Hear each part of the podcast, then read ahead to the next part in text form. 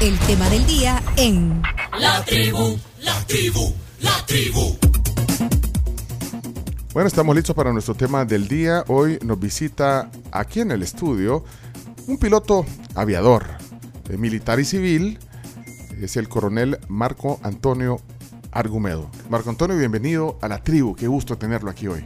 En nombre del Círculo de Escritores Militares y el mío propio, les agradezco la invitación para hablar sobre los, el centenario de la Fuerza Aérea Salvadoreña. Es que mire que qué buena fecha hoy, eh, hoy es 20 de marzo y lo comentábamos temprano, es, es- es un centenario pues, como usted eh, lo dice. Y la Karen nos, nos contaba un poquito la reseña. Sí, el 20 de marzo de 1923, el presidente de la República de ese entonces, el doctor Alfonso Quiñones Molina, pues decretó la creación de la flotilla aérea salvadoreña, que posteriormente pues se convertiría en la Fuerza Aérea Salvadoreña. La FAS. FAS. La FAS. La FAS. No, el Que equipo no fu- es hemos- futbolistas asociados san- santanecos. Pero sabes No. que algunos en, en el exterior sobre todo confunden, creen que Fuerza Aérea Salvadoreña quiere decir FAS de el equipo Del de fútbol. equipo.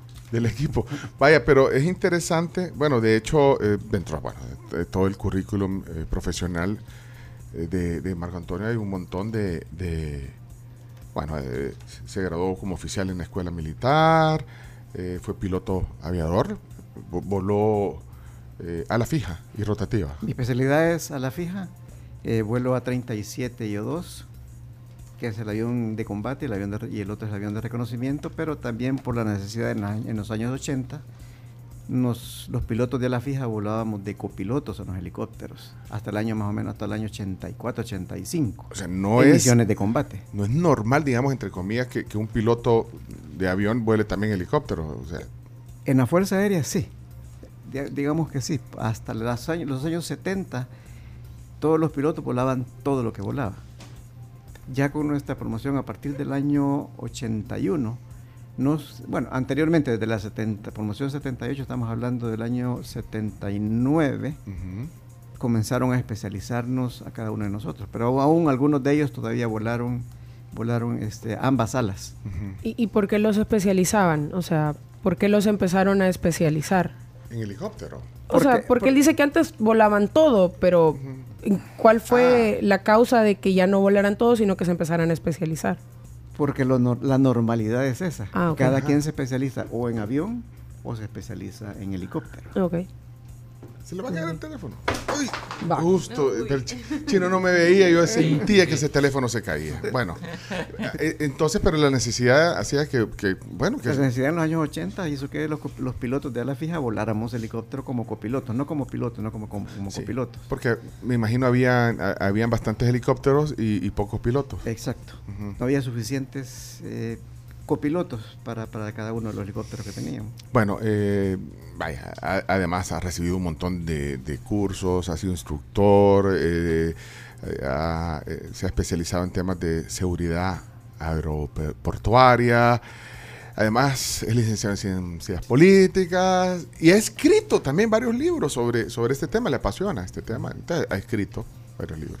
Sí, este es el quinto, el, el- el del centenario es el quinto libro que he escrito sobre la Fuerza Aérea. Los cuatro anteriores son un poco diferentes por el hecho de que el otro es eh, construyo la historia a partir de los relatos, con el género de los relatos. El- el- Ah. relatos de todos los pilotos que han estado en la Fuerza Aérea, contando sus aventuras desde los años 50 hasta el 2023. Y ahora que eh, este es un poquito diferente porque es, es un recuento histórico, es una, una navegación aérea histórica de la Fuerza Aérea Salvadoreña. Me llamó la atención que es hay un círculo de escritores Círculo de escritores militares, sí. increíble. De, de- de todos los temas, eh, no, no solamente de aviación. Pues de- No, no, no, somos ocho miembros del Círculo de Escritores Militares, eh, éramos nueve, falleció uno de ellos, que es el Sargento Castillo, que escribimos sobre diferentes temáticas, infantería y Fuerza Aérea. Todavía no tenemos un escritor de Fuerza Naval. Estamos, estamos cortos, pero estamos tratando de incentivar a la gente para que escriba sobre la Fuerza Naval. Pero sí tenemos un ministro de la Fuerza Naval. Decir. sí. Pero sí, mejor necesi- como digo, necesitamos a alguien que escriba y que cuente la historia de la. Fuerza Naval. Mire, ahora que decías los aviones, eh, el avión más, eh, es un avión de combate, el, el A-37 es el, el- el avión más moderno que tiene la Fuerza Aérea actualmente. Sí. Que es de los años 60, por cierto. Fue, O sea, más moderno de los 60. 60. Sí, o sea, suena un poco contradictorio.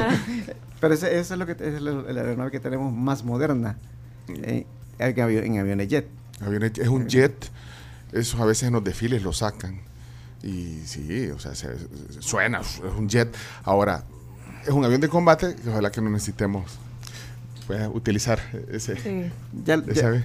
Ya pas- son otros en el tiempos. futuro, hoy son otros tiempos, eh, los utilizamos durante los 80, porque du- durante esa época hicieron su trabajo, pero en este momento con las condiciones mundiales eh, no creo que sea necesario utilizarlos más, aunque Pero, la Fuerza Aérea siempre está preparada para hacerlo, Tiene pero que ¿por tener. qué no son, ya no son en...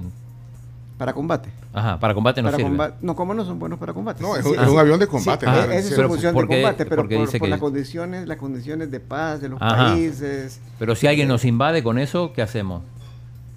se la van a ver con nosotros. Va.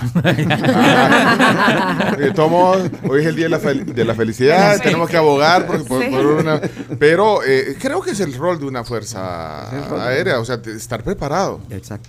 Nosotros siempre está- la Fuerza Aérea siempre está preparada para cumplir su misión constitucional, que es la defensa de la soberanía.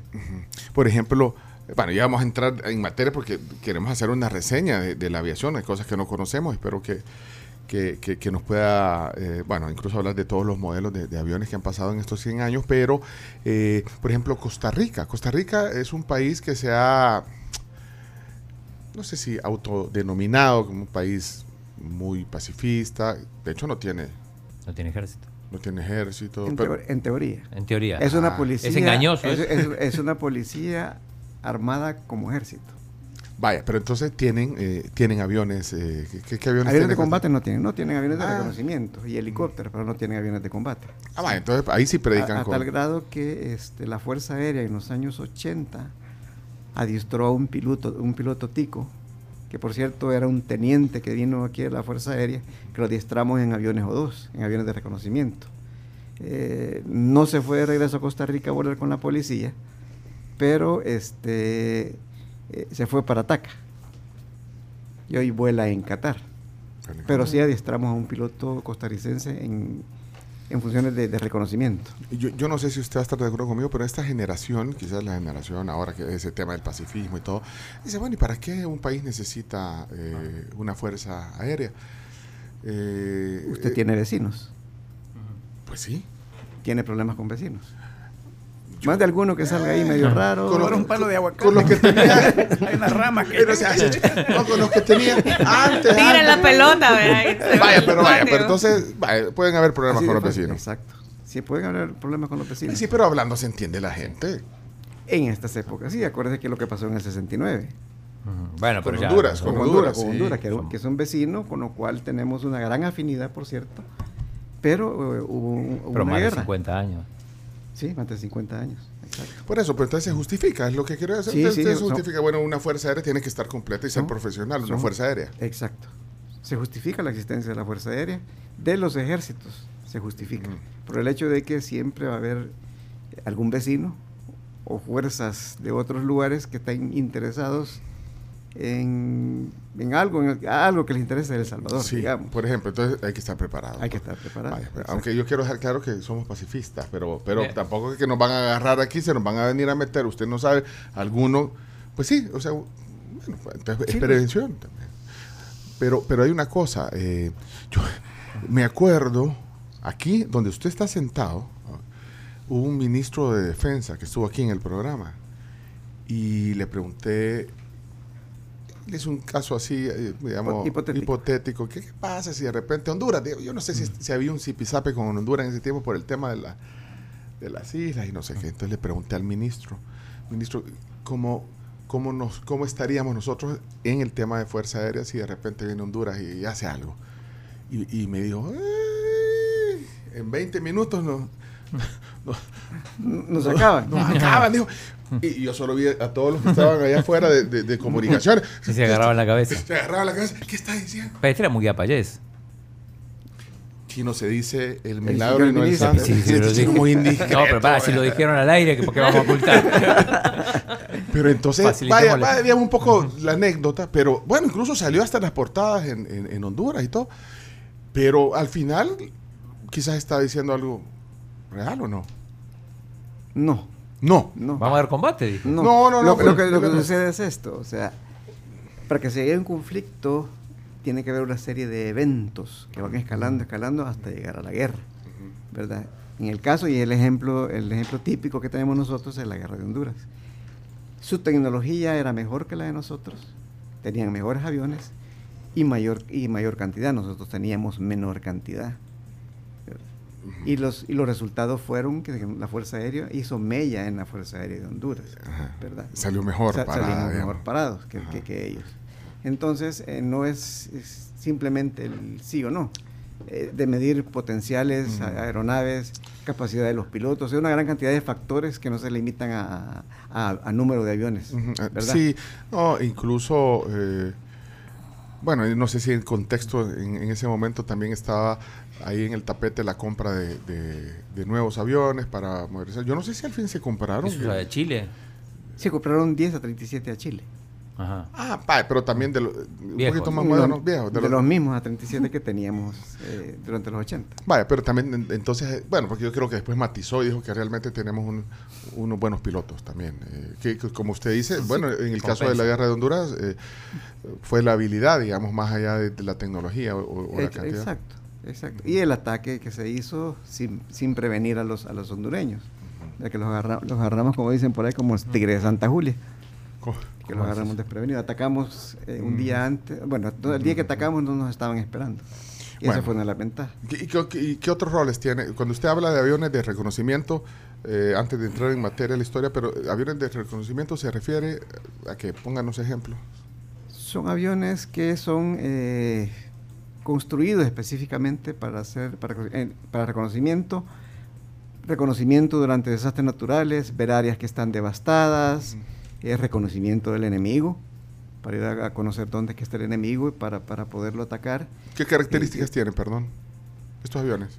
Son aviones lentos, Ujú. principalmente por el hecho de que necesita usted observar, eh, Ujú. poder observar, no como la 37 que es ma- un poco más, más rápido. Eh, generalmente tienen ventanas a los lados, en la parte de abajo, Ujú. y, y que le dan buena observación. Pero sí, son aviones, ah, son lo que ustedes conocen, las avionetas, Ajá. así la conocen ustedes. Ajá. Pero no tienen, eh, eh, digamos, armamento. El, ni nada. el O2 sí tiene armamento. El O2 es el otro en el que usted se especializó. Exacto. El O2. El O2, e- es, ese avión va armado, se puede armar con cohetes y se puede armar con ametralladoras, de ala, en el ala. De tal manera que los cohetes son de fósforo blanco. Cuando el- la, la aeronave va a reconocer, digamos, algún lugar del enemigo, observan y este, ubican al enemigo. En el momento de ubicarlo y que pues, ya llega, y esta es la, la función de los A-37, llegar a bombardear, digamos, o a, a tirar cohetes. El cohete de humo, el, el- el observador, que es el O2, dispara y cuando explota el- un- los cohetes que tiene, y como son de fósforo blanco, echa humo blanco. Ajá. Eso le da la señal al bombardero para que tire sus bombas.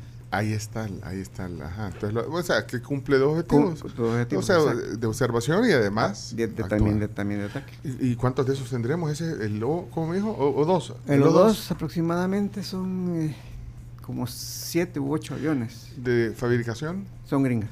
Gringo. Estados Unidos. El Estados A-37 Unidos. también. La, la 37 De también. Mira aquí, Juan Varela dice, hay una frase que dice, aquí en el WhatsApp, Ajá. hay una frase que dice, una nación sin ejército subsistirá mientras otras se lo permitan. Exacto. Por eso le digo. Eh, Eso contesta un poco lo que estábamos hablando. Ah, exacto, sí, sí. Y, y- y principalmente un ejército preparado se da a respetar. Dentro de sus dentro de sus vecinos, para el caso de nosotros. Si, si quiere, para ir hablando un poquito de la historia con alas de metal, así se llama el libro, así lo titula el libro, eh, eh, que ha sacado justamente ahorita, este está calentito, que nos ha traído un libro Calentito. El- el- calentito. que- el miércoles anterior lo lancé. Sí, de hecho es la reseña histórica del centenario de la Fuerza Aérea Salvadoreña. Eh, dice, historia con alas de metal y los hombres del aire que la forjaron, eh, que está escrito por el coronel Marco Antonio Argumedo. Ahora, es- es- si quiere, y aquí pone una imagen, yo le estoy mostrando también a los que están viendo la transmisión ahorita en, en Facebook, una imagen de de varios aviones y helicópteros. ¿Esto es lo que tenemos o, lo que ha pasado en la historia de nuestro país? Esto, esto que usted pone aquí en estas En la, imágenes. en la primera, en el, en el frente son las aeronaves hasta los años 60. Y en la parte de atrás son los aviones que hemos tenido, aviones y helicópteros que hemos tenido a partir de los 70, 69. Digamos, veamos ahorita estos. Entonces tenemos A-37, avión de ataque, ese, que se compraron unos chilenos. Eh, eh, estos son los de la actualidad. ¿Qué, qué otro tipo de aviones? El, el O2, El decía. O2, el O2. Esos serían, digamos, en orden, en- en- digamos, si lo ponemos en escala. En escala de- descendente sería 37 y O2. Están, Exacto. O2. están ahí en el libro. Sí, no, por eso están aquí están en, Ah. la parte, en la parte de atrás. Vaya, A- A37, eh, ¿cuántos más o menos se tendrán? No sé si tiene ese dato, usted está ya retirado. Aproximadamente 13, 13 aeronaves. 13 más. 10, los 10 chilenos más 3 de los, llamémosle así, los viejitos. ¿Cuántos eh, en la guerra? Pues yo me acuerdo. Yo, yo recuerdo un momento eh, lamentable, triste, de un compañero mío de colegio que, que- que- que ingresó a la Fuerza Aérea, pues lo, derriba- lo derribaron. ya. Él, él piloteaba un A-37, lo derribaron, no pudo eyectar y bueno, lamentablemente falleció. Subteniente y- Escobar Amaya. Eduardo Escobar.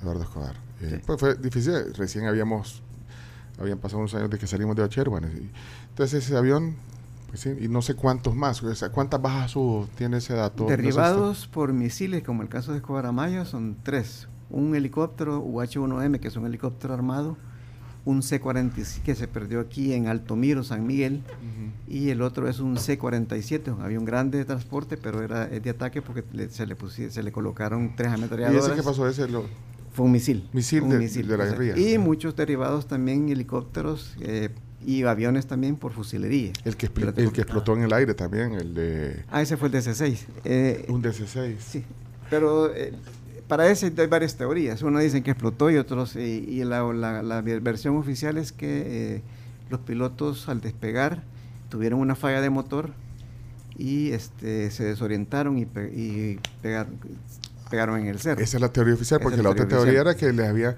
que supuestamente habían puesto como un eh, gallo tapado, hoy usando la palabra, que tapado. habían- en un transmisor que le- supuestamente le habían decomisado a la radio Ah, no, no, no. clandestina. eh, eh, Ese- ese, ese- ese es el helicóptero de, Monterrosa. del coronel Monterrosa. Ah, no, Ah. yo a ese me Era el refería. coronel Monterrosa. Ah, No, fue un avión, un DC-6 de transporte que iba para Panamá Ah, y murieron perdón. 30 y- aproximadamente 34 personas. Pero ah, sí, perdón, me confundí eh, porque estaba pensando en ese de Monterrosa que, que explotó en el aire, eh, el helicóptero en este caso. Sí, eh, en, mi, la, en la cuarta parte de mi libro eh, yo recojo también este, testimonios de pilotos y personas que estuvieron en el lugar que dan a entender de que no fue una explosión la que hubo Del helicóptero. del helicóptero, no fue una explosión, sino que eh, ellos creen, porque lo vieron que el helicóptero despegó y comenzó a dar círculos en el aire, eh, fue pérdida del rotor de cola. Como usted sabe, el helicóptero tiene las palas principales y el A mí me pasó cola. una vez en el aire con un piloto de la fuerza, por cierto, que empezó a dar vueltas Entonces- en el aire, gracias a Dios, no pasó más. Ah, entonces, eh, como le digo, eh, está oficialmente fue, y mi Bustillo de declaraciones en diciembre del 84 respecto a que había sido un explosivo. Pero yo platiqué con el explosivista que fue a chequear la- lo- los, los aditamentos de la Venceremos y él me, me, me aseguró que había revisado bien y que ahí en los aparatos de la Venceremos no iba, no iba carga explosiva, no iba- porque lo revisaron antes. Bueno, porque Fueron lo- dos expertos. En ese momento, pues, eh, pues sí, se jactaban de que habían puesto un señuelo y que que habían eh, de- decomisado los transmisores de la radio Venceremos y, y ahí iba el- la bomba y, lo- y explotó en el aire. Pero entonces Exacto. lo desment- eh, o sea, revisaron antes ese... Es lo- Eso esas son las versiones que he recogido re- recientemente para la cuarta parte de mi libro, en el que dicen de que no fue una explosión la que hubo. Ok, pero volvemos a- al tema jerárquico, digamos, de los aviones. Ok, A-37, el A-2 y luego, ¿qué, qué otro tipo de aviones? eh, De combate son eh, eso- esos únicamente. Esos dos. únicamente que los tenemos a partir de los 80 Ujú. y que están radicados en la base aérea de Comalapa, en el Aeropuerto Internacional de Ah, Comalapa. no, no están en Ilopango esos No aviones. están en Ilopango, están en. Comalapa. Hay una base de la Fuerza Aérea que, la que hoy se llama, antes era la base aérea de Comalapa, hoy se llama Segunda Brigada Aérea y que está en Comalapa. Miren, no, no estamos dando información confidencial. No, no, no. Ah, va, ok, es público eso. Sí, no, sí, Están escuchando los los hondureños. en Honduras.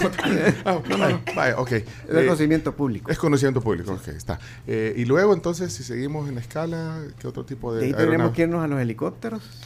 ¿Aviones solo eso? ¿Y de ahí los de reconocimiento? ¿Los aviones? No, a- aviones ta- también están los de adiestramiento también. Está, están los Pillán, los aviones rally, Eh, recientemente acaban de comprar dos eh, Cirrus, dos aviones Cirrus, que eso ya tienen pantalla pantalla digital, porque los, los como nosotros habla- como nosotros hemos, leemos- decimos estos aviones son aviones nuestros aviones son aviones de relojitos, de relojitos, Ah, de- sí. indicadores. Hoy le acaban de comprar y, y los Bell 412 que son otros helicópteros que son los que ocupa de transporte. El señor presidente creo que tiene, el señor presidente tiene un helicóptero Bell 412. Eso, y algunos de ellos ya tienen Digital- pantallas digitales. digitales, ajá. Pero eh, acaban de comprar de testamento, como le digo, los Pillán, los Rally eh, y los que acaban de comprar los Esos parecen avionetas, digamos, son... Le llaman avionetas. Sí, pero va, que son de, de cinco plazas o cuatro plazas. Cuatro plazas. Cuatro sí, plazas. Realmente son de cuatro plazas. Va, y están son- los helicópteros que son los UH-1H que están es- que desde los 80 también, los UH-1M que queda uno nada más de ellos que son los helicópteros armados. Ah, los UH eran muy populares en la guerra, digamos. Exacto, sí, pero, sí. pero eh, de eso habrá habido un montón. Cuando me estaba contando que había falta de pilotos que, que- que- que llevaran helicópteros, se refería a que había un montón de, de esos, ¿o no? Llegamos a tener hasta si 100. quieres se lo presta a Camila, Camila le ayuda. Llegamos a tener hasta 100. Total fueron 105 helicópteros. UH, 1H.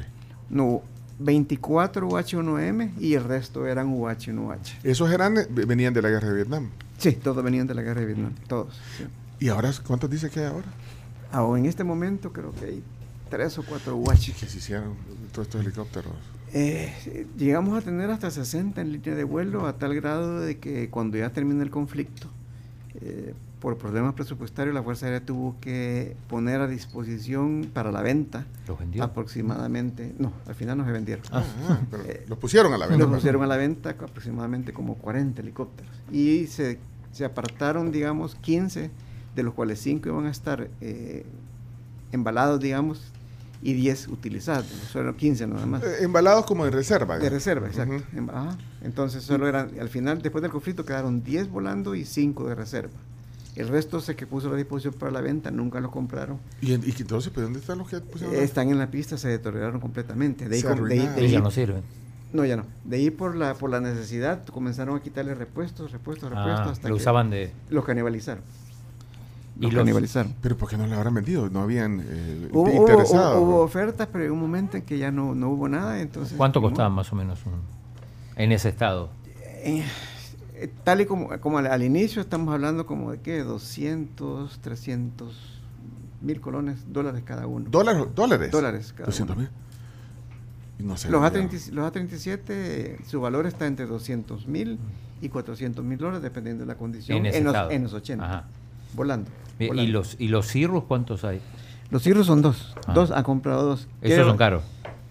Sí, andan por los 900, 900 mil dólares.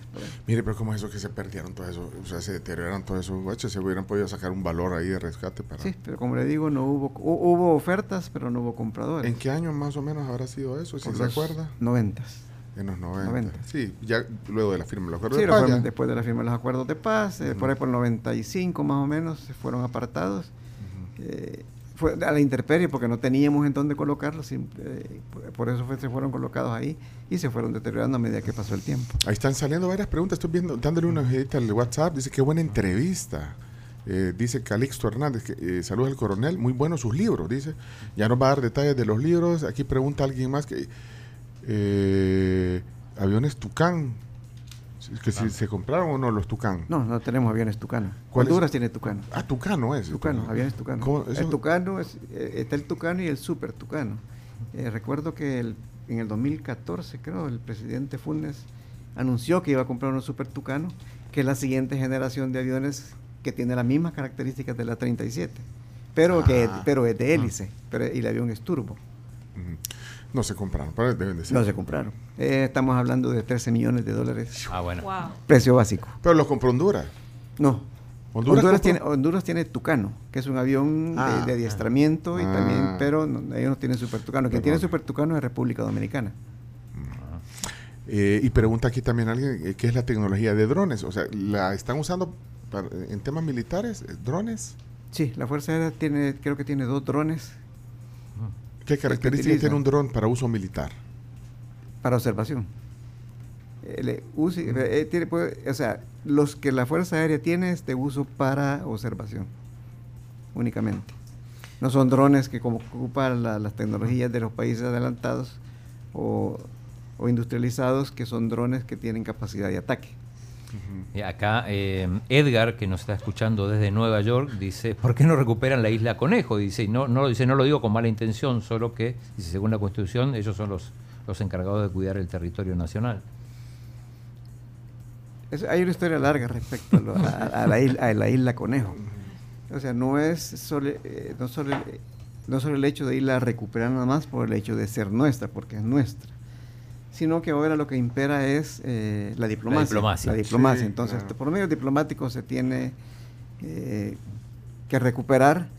Lo que sucede es que Honduras con la, con la isla, al posesionarse de la isla Conejo, ellos su intención es tener salida al Pacífico. Ellos no tienen salida al Pacífico, entonces ellos quieren una salida al Pacífico de tal manera que puedan explotar el Pacífico también. Es, es, es- es- son, las Estratégico, intenciones, ¿no? es, es estratégico, sí, exacto. Por eso, pero... Por el momento tienen un paso inocente que ellos pueden transitar, únicamente transitar el Pacífico, pero no lo pueden explotar. Sí, pero ahí la persona que te pone ese comentario chino, eh, sí, o sea, primero se explora el tema diplomático, o sea, porque no puede actuar de oficio la fuerza, Claro. es decir, vaya- porque le está diciendo vayan a recuperarla, le está diciendo, pero no. si el presidente da la orden, Bueno, si el presidente da la orden, nosotros cumplimos órdenes. Ahora él tiene, Sí. su- él tiene sus métodos diplomáticos para hacerlo también. Pero ese sería un caso, llamémoslo un caso extremo. Es un caso extra- Aunque parece que diplomáticamente no ha habido buena, buen accionar. ¿verdad? Mucho. Hay mucho, hay mucho que hablar sobre el tema. Estamos hablando, De la- estamos hablando de, los 100, de los 100 años de la aviación, estamos hablando. Bueno, y entonces, eh, bueno, eso digamos es un resumen de, lo- de- de los aviones que, que hay, los helicópteros. Este helicóptero que lo estoy mostrando aquí en la cámara, por esto, disculpen los que están oyendo, en es un programa de radio, pero este chiquito, este como... Es el TH-300. ¿Es eso de una Eso plaza? o dos- es de dos plazas, es para adiestramiento únicamente. Ah, Ah, pero ah, la, la es bien sencillito este que estoy señalando aquí en la, en la cámara. ese. Parece mosquito. Era, Ajá, ajá. sí, teníamos cuatro y acaban y estaban volando dos o tres y este acaban de recientemente en el 22 compraron uno más. Y eso, esos tienen, la, bueno, además de, adiestra- de adiestramiento, pueden aterrizar en un lugar más pequeño, digamos. Sí, porque son pequeños, sí. Hay, hay una, una famosa peña allá en, en la Puerta del Diablo, es una piedra. Ah, ahí, ahí puede aterrizar el helicóptero. Es, es- es- esa peña, eso, allí se hace una prueba con los, con los pilotos para ver si pueden aterrizar, si tienen la habilidad de aterrizar ahí. Si tienen la, habi- la habilidad de aterrizar ahí, pueden aterrizar en cualquier parte. cualquier lado. Ya se graduaron. Ah. No es muy amplio el espacio, supongo. No es muy amplio. sí. So- so- exactamente cabe el helicóptero en esa peña. Es un gran reto, Sí, eh, sí, un poner, gran poner reto. el helicóptero ahí. Aún los UH-1H, lo- lo- lo- lo- esa prueba la hacían con los UH-1H, porque inicialmente antes de tener los aviones, los helicópteros de adiestramiento, que es el TH, el adiestramiento se daba en Hughes-500 y en UH. Entonces eso los hicieron aterrizar en la peña también. Mire, eh, aquí viendo el libro, porque el libro nos lo acaba de traer, y yo le agradezco que hasta nos haya puesto una dedicatoria, muchas gracias, eh, Marco, por eso. El, eh, digamos, bueno, está, digamos, como cronológico, digamos, eh, el, el- el- relato. sí. Sí, un recorrido cronológico. Y entonces, eh, en 1923 se crea la flotilla aérea salvadoreña, como decía la CARMS. eh, primero era la flotilla aérea salvadoreña, luego se convirtió en la Fuerza Aérea. Pero, eh, bueno, entonces, ¿cómo fue que llega? Eh, eh, ¿qué, qué es? Este, el presidente era Alfonso Quiñones Molina, que por cierto inauguró la primera radio también, hace como 100 años, la, la primera estación de radio AQR que llevaba las iniciales de él. Pues sí, él le puso sus iniciales. Pues. Bueno, pero la cosa es que entonces, eh, ¿cómo fue? Así brevemente, ¿cómo fue que, que vinieron los primeros aviones? ¿Cómo se crea esta Fuerza Aérea? Los primeros, el primer avión viene en 1912, fue un avión francés, que lo vinieron a demostrar. Eso incentivó, incentivó al presidente Quiñones de esa época a crear la aviación, la aviación nacional. ¿Lo vinieron a mostrar y lo dejaron o cómo ese avión? ¿O, vi- o solo vino No, a solo exhibición? vi- Vino exhibición. exhibición nada más. De ahí comenzaron a venir eh, aviones de México, los mexicanos regalaron dos aviones, este, y comenzó a- el adiestramiento de los pilotos. Y estamos hablando de la aviación nacional. Claro. Es hasta el 23 que inicia eh, la flotilla aérea salvadoreña. Y los aviones que eran de la aviación nacional le fueron dados a la, a la Fuerza Aérea, a la flotilla aérea salvadoreña, que eran cinco aviones. Pero, ¿Y la aviación nacional cuál era? Eh, ¿Era una institución también del gobierno? Es sí, es la, es la- Ah. la- es aviación en sí. La aviación nacional abarca la parte militar, la parte agrícola y la parte civil. Pero en esos años 20 ya había... eh, Aviación de- civil. de- aviación civil. había aviación gente civil. que tenía aviones ya en ese... la el, el gobierno compró Sí. aviones, comenzó Ah. a comprar aviones. Después hubo, hubo, eh, a partir del 29, 29, del año 29, fue que se creó el Club de Aviación Civil y fue que los civiles comenzaron a, los pilotos civiles comenzaron a comprar aviones. Oye, pero para un civil comprar un avión, bueno, con que ahorita Camila, vos no bien hubieras comprado uno de esos helicópteros que dejaron que se arruinaran ya sacados. Pero, Sí. pero comprar un Se me avión lo hubieran ofrecido. en, en- en 1929, 1930, comprarse un avión civil, Sí, era dos, sí, es, Era es- solo es- es un costo alto, los aviones son- tienen costo al- bastante alto, Y sobre dependiendo- y de la tecnología también. pero entonces ya eh, y- en ese En esos esa época años- volaban los civiles, el 23 ya el, decide el, el presidente Quiñones eh, crear la Fuerza Aérea, la, la flotilla era salvadoreña, y le da cinco aviones, de los cuales pertenecían a la aviación civil.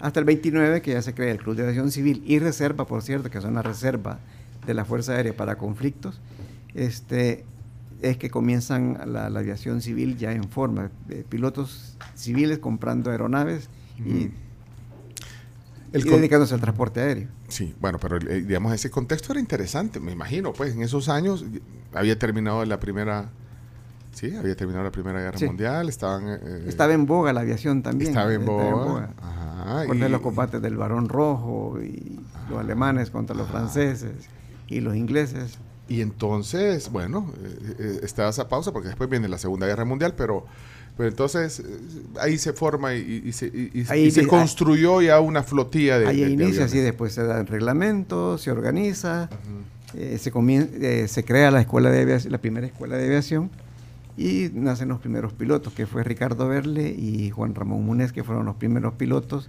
graduados ya dentro de la Fuerza Aérea. Juan Ramón Monet, yo Sí. conozco a sus a varios de sus, quizás de sus nietos o nietos, no sé. ¿sí? Ahora, ¿y dónde eran las instalaciones? O sea, eh, eh, ¿dó- ¿Dónde se, se hizo el primer aeropuerto o aeródromo? No sé cómo. El primer aeródromo fue el campo, famoso Campo Marte, donde estaba el parque infantil. No era adecuado porque muchos eh, aviones este, capotearon y si uso eh, términos técnicos, por favor me... me- Ah, pues explíqueme qué es capo- capotear. cuando, el avión, cuando el avión pega, eh, digamos que se para en un... Cuando va, cuando va corriendo, cuando va aterrizando o va despegando, cae, digamos, cae en un hoyo y las llantas de delante se traban y da vuelta. Esa capo- y varios capotearon porque no tenían las condiciones ideales, Pero, inicia- eh, adecuadas. Después se, se se van a la finca Venecia. Espérame, espérame, quiero quedarme en el campo, en el campo Marte. Entonces era bien corto para, o sea, era, no era el espacio Los- adecuado. los lo que sucede es que los aviones ahora ocupan bastante pista. Anteriormente eran aviones que aterrizaban en pistas bien cortas. Entonces, eh, era, en- sí era adecuada en cuanto a distancia, pero no en cuanto a, a su superficie. No era plana completamente porque era de grama. Bueno, y después se pasan a Venecia, dice. A la, a la finca Venecia. De la finca Venecia ¿Dónde es la- eh, Camila, vos que sos la, del, la, No, la- ahí la me de Waze? No, en Soyapango. No. allá. No, ahí no conozco. En la finca Venecia. Hay una colonia Venecia ahí en, en- en- eh, Prados, creo que es Prados de Venecia. Prado de en- en Venecia. Soyapango. Entonces ahí, ahí, ahí se hace el segundo se hace aeródromo. El segundo y después se compran los terrenos aquí en Ilupango y donde comienzan a construir ya los primeros hangares. Aquí estoy viendo en su libro eso, justamente, es que se adquirieron eh, terrenos a don Daniel Polanco, se le compró una manzana, de ahí a don Julián Selva se le compró un terreno de 32 manzanas, después en esa misma área a don Carlos Aguilar Taura y a Joaquín Palomo. Sí, bueno, ahí están todos los que les compraron. la- bueno, todos esos datos están en el libro, no vamos a entrar en todos los detalles, pero vaya, ahí pone también esa... Exacto. Y la E- primera pista dato. y la primera pista que construyeron es la pista que está orientado en 0826 porque tiene dos Ahí pistas. nos agarró otra vez. Ah, en En. 8026. En- en ocho, los rumbos, seis. 08. 0826. que, que está ahorita en funcionamiento. No, la que está en uso es la 1533. Ay, es cierto, Lo la sí- 1533. Sí, no, ¿cómo no, cómo, cómo no te acordaste, Pencho? ¿Cómo Lo es que- lo- posible que no sepas, Camila? lo Ah, significa, lo que significa los números estos es que en la cabecera de la pista hay número 33. Eso indica que la pista va en rumbo 330 grados. Y el otro lado, el inverso, que es el 150, la pista va en dirección, eh, es la misma pista, 150 grados, hacia el sur. Bueno, pero entonces eh, de ahí viene, eh, hubo un suceso que también usted cuenta eh, como una anécdota lamentable, la muerte de un piloto que estaban haciendo unas prácticas. Enrico Masi, que era piloto italiano y estaba y su alumno era Juan Ramón Munez, por cierto. Ah, o sea que era el instructor. El instru- y- era el instructor, hicieron un viraje cerrado y con el ala pegaron en el suelo. Eran, iban muy bajos, pegaron el suelo. Y- iban los dos. Iban los dos. Murió Enrique Masi y Juan Ramón Múnez quedó herido. Y eso fue en 1924, o sea que eso debe ser una noticia Una en notición, aquel tiempo. una notición en sí, esa terrible. Sí. Bueno, ese podría marcarse como uno de los primeros accidentes aéreos aquí en el país. Sí, el, el primer accidente de Rico Masi. Después viene el accidente de Ricardo Averle, que en otra demostración también, este, en el 24 fue también. A verle como el del himno. Ricardo, ajá. Ricardo Averle, él, él- él tuvo un accidente también en el cual eh, embarrenó su avión, que significa que el avión pierde sustentación y comienza a dar círculos sobre su eje hasta pegar con el suelo. Hay formas, pues lo hizo, lo- como lo hizo bien bajo, no tuvo oportunidad de sacar el avión a volar. Pero haciéndolo a altura, se puede entrar en ese, en ese régimen de, de descenso y el avión se puede hacer volar. Bueno, entonces Juan Ramón Munez, Ricardo Averle dice, y de ahí aquí veo eh, el, el- el piloto, el tercer piloto aviador graduado en El Salvador. Jacinto el, Bondanza. El joven Jacinto, Jacinto Bondanza. Bondanza. Bueno, entonces ahí empezaron, me imino, a... a- Ahí comenzó la escuela de aviación militar. em- ahí, empezó. ahí inició la escuela de aviación militar. Y todos estos fueron después eh, contratados por el gobierno ah, con un sueldo de 6 dólares mensuales. Seis, perdón, Bueno. perdón, 6 colones mensuales. Uy, 6 que- colones que- mensuales. pero que comprabas en los años 20 con 6 colones, habría que hacer eso ajá. porque aquí... no, sí. Y, una, un, un- y un compromiso de dos años. Y era poquito o mucho, Fuerza Aérea. 6 colones, pues. Seis colones, tam- en esa época, En creo, esa que, en época. esa época creo que sí. Bueno, pero porque sí, porque ser piloto, sí, de ahorita ser piloto todavía es una gran onda, ¿o no?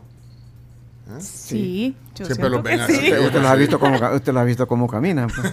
¿Cómo, En ca- los- cómo en los caminamos, diga? En, los aer- en los aeropuertos. Ah, sí. Sí, sí, todo elegante con Todos sus son Di- trajes. DiCaprio, todo.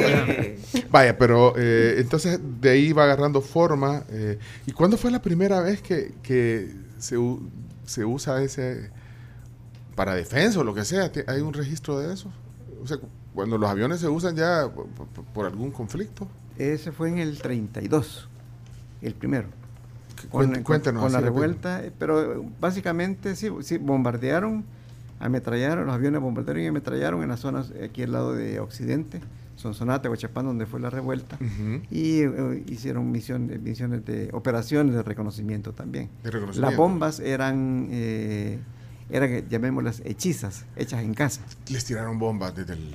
y Hicieron- ahí, está- ahí estaba Martínez, era Era la época del, del presidente Martínez. el exacto, general Martínez, sí. eh, y les tiró bombas. a Bombardearon. Ese, ese fue, digamos, el primer hecho. Ese fue el primer hecho ¿Y qué pasó ahí? Con, bueno, pues que ese, bueno, hubo un problema. Hay muchas, es otra, Sí. muchas contar, para otro sería- programa. pasaríamos, pasaríamos muchos años, años contándolo.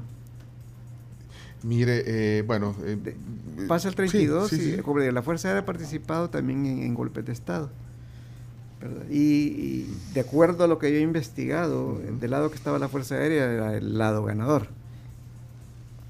Pero sí ha participado en golpes de Estado, en conflictos, en conflictos como el conflicto interno y en guerras como la de Honduras. Ujú. ¿verdad?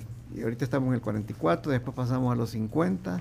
En el 50 que se adapta el se adopta, perdón, el primer símbolo de Fuerza Aérea, que es Ah. las alas, las alas es el círculo rojo, un círculo rojo, que por cierto ahí está en el año 50 si lo buscas. Sí, sí, sí. Es un círculo, es- es- es- ah, ya lo voy a mostrar aquí en la cámara. Es- que el libro está calentito. eh, lo voy a mostrar en la cámara. Esta Chomix, ahí está.